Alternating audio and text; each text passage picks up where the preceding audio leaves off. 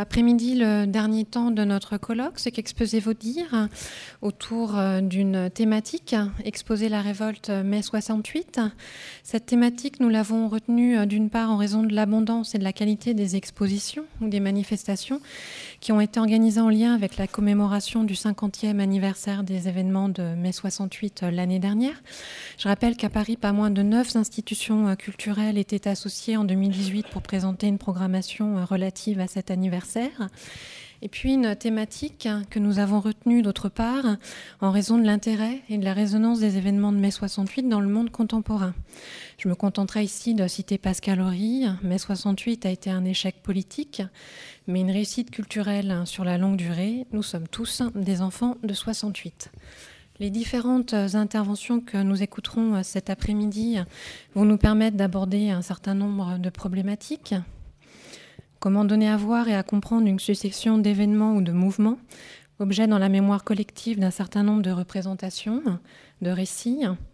Comment renouveler les approches et les perspectives sur ce sujet Comment rendre sensible, palpable la notion de soulèvement, de contestation, de révolte Comment rendre compte d'un mouvement social et de ses manifestations Comment enfin tisser des liens avec le présent et convoquer à travers la figure du visiteur de l'exposition celle du citoyen donc vos différentes interventions euh, nous permettront également d'illustrer hein, la multiplicité et la complémentarité des partis pris hein, sur ce sujet, la complémentarité des regards et des approches, puisque s'exprimeront tour à tour et ensemble cet après-midi historiens, chercheurs, conservateurs, collectionneurs et scénographes, avec euh, pour fil rouge peut-être la question des archives et de, leur exposition, la question des rapports entre traces écrites, écriture et images, que celles-ci soient photographiques, graphiques ou cinématographiques, les enjeux enfin de construction, déconstruction de l'événement et de ses récits.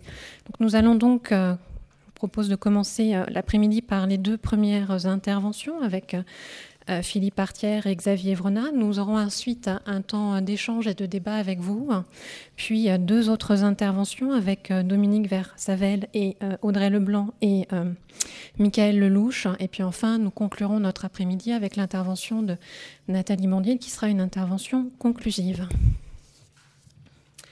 Sans plus tarder, je vais présenter les, les deux intervenants du début de l'après-midi. Philippe Artière, vous êtes historien, directeur de recherche au CNRS, au sein de l'Institut interdisciplinaire d'anthropologie du contemporain.